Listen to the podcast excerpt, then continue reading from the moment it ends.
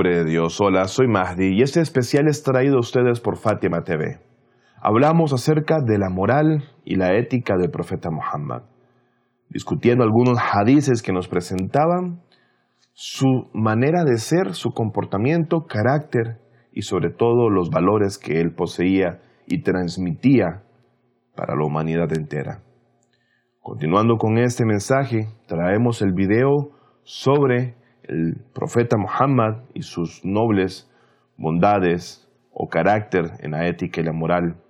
En esta parte número 2 presentaremos seguido los mismos hadices que hemos conversado y vamos a mostrarles respecto al comportamiento, la ética y la moral del profeta del Islam. Así que comencemos.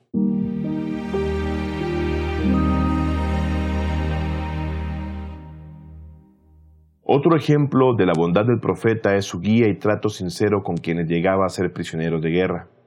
Se tiene registro que en una de las batallas el jefe del pueblo de Yamama fue capturado y llevado ante el profeta Muhammad sallallahu alaihi wa sallam. Una vez ahí el profeta le envió comida fresca todos los días y lo invitó al Islam. Es así que un día dijo el profeta a este hombre capturado en batalla lo siguiente, Oh fulano, te doy a elegir solo una de esas tres cosas para ti, sino la primera, la muerte. A lo que el hombre respondió, si lo haces, quiero que sepas que habrás matado a un gran personaje conocido. Seguido el profeta dijo, la segunda opción es pagar un importe a cambio de ser liberado. A lo que este hombre respondió, el precio por mí es alto, así que mi gente deberá pagar mucho dinero por mi libertad lo cual es imposible. Entonces el mensajero de Dios la pasa con él y su familia dijo, la tercera forma es que yo tenga misericordia de ti y te libere. Entonces el hombre capturado en batalla dijo, si así lo haces, me encontrarás como una persona agradecida. Es entonces cuando el profeta ordenó que lo liberaran de inmediato. Este hombre, luego de aceptar el Islam y creer dijo, Juro por Dios que cuando te vi supe que eras un profeta y no tenía enemigo en el mundo más que tú y ahora eres una de mis más queridas personas.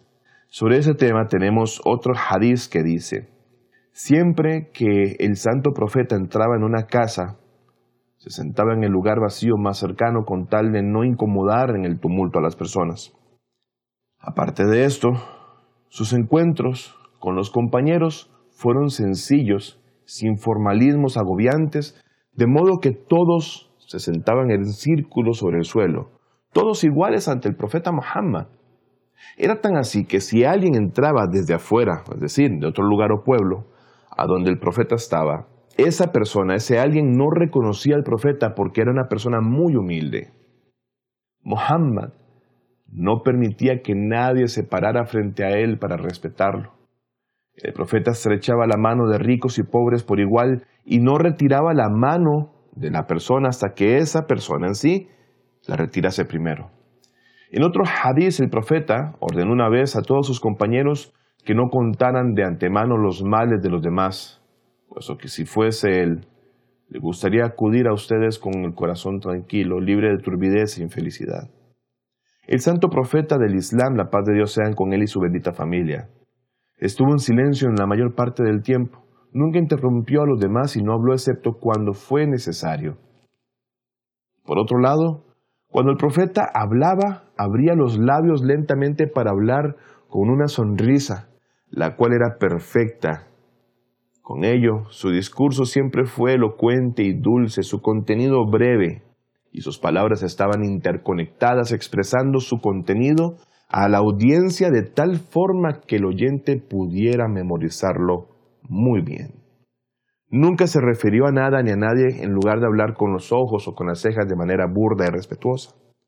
El profeta, tal como una persona común y corriente, se sentaba a la mesa junto con sus sirvientes y familia siempre, compartiendo los alimentos cada día junto con ellos, sin temor al comer, a diferencia de lo que hacen o hacían aquellas personas arrogantes, poderosos, políticos y monarcas.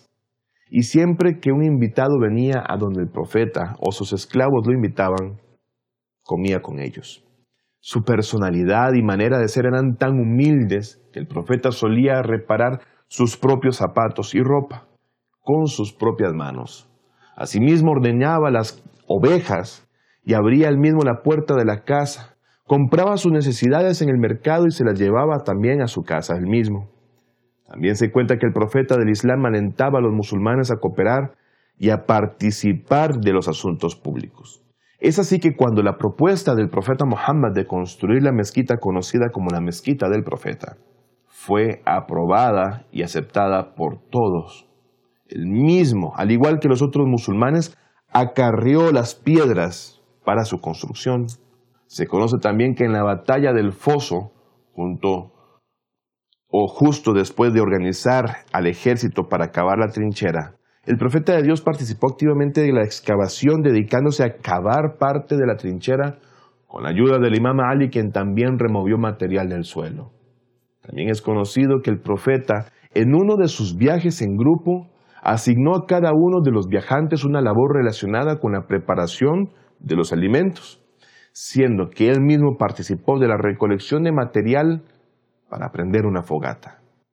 Y es que cuando los compañeros que viajaban con él quisieron contenerle para que no trabajase, el mismo profeta dijo, a Dios no le gusta ver a su siervo entre sus compañeros en una posición en la que se le ha dado un privilegio sobre encima de los demás. El gran profeta, la paz sea con él y su familia, fue la persona más generosa ya que nunca llevaba consigo un dirham o un dinar, o sea, una moneda de la época, sin que se la diese a quien se lo pidiese o necesitase. Finalmente, ampliando un poco más el punto sobre el control que tenía el profeta Muhammad sallallahu alaihi wa sallam sobre la ira y la forma de tolerar los acontecimientos, tanto en el ámbito social como en el entorno familiar, podemos decir que fue esta en particular una de sus características morales más sobresalientes. Se narra de Anas bin Malik, el sirviente del profeta, lo siguiente. Durante el mes de Ramadán solía proporcionar leche tanto para el o sea, el rompimiento del ayuno, ayuno en el ocaso, y en el sahar, o la comida previa al inicio del ayuno de cada día, del mensajero de Dios. Una noche el profeta llegó tarde a su casa y pensé que había ido a una fiesta y había comido algo para el iftar, así que me bebí la leche yo mismo. No había pasado mucho tiempo cuando el profeta regresó a su casa y era claro que no había hasta esa hora aún roto su ayuno. Cuando el profeta, la paz y bendiciones de Dios sean sobre él y su familia bendita, se dio cuenta de lo que había sucedido, no dijo nada en absoluto y pasó la noche hasta la mañana siguiente con hambre, ayunando al día siguiente sin reclamo o molestia alguna contra mí.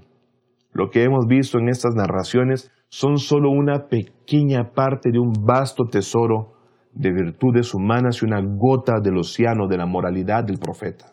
El profeta Muhammad fue entrenado por la guía divina especial y general, diciendo él, mi Señor me ha disciplinado a mí y qué bien me ha tratado en la educación.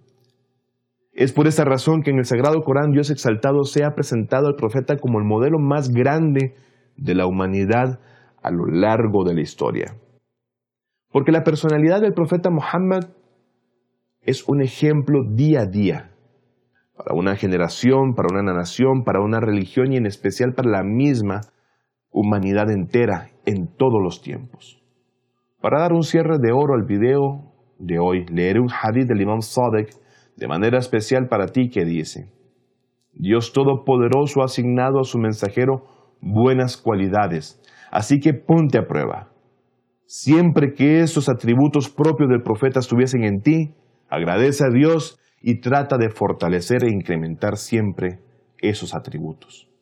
Todas esas virtudes son parte de lo que el Islam mismo contiene y el verdadero camino del Islam Muhammadí. Guía para resguardarlas, fortalecerlas e incluirlas en nuestra vida. Y es que gracias al profeta, su misión y a su descendencia purificada es que aún hoy tenemos evidencia de esas características tan elevadas que podrán hacer de nuestro entorno algo mucho mejor que hoy día. No me quiero ir sin antes agradecerles por su fiel compañía día a día, con nuevos saberes que iluminan el alma y enriquecen el conocimiento. Ruego a Dios les otorgue lo mejor de esa y la otra vida a ustedes y a sus seres queridos. Les deseo éxito y por favor cuídense mucho. Hasta la próxima. Fátima TV. Saberes que iluminan el alma. Síguenos en youtube.com slash Fátima ES o en nuestro sitio web fatimatv.es.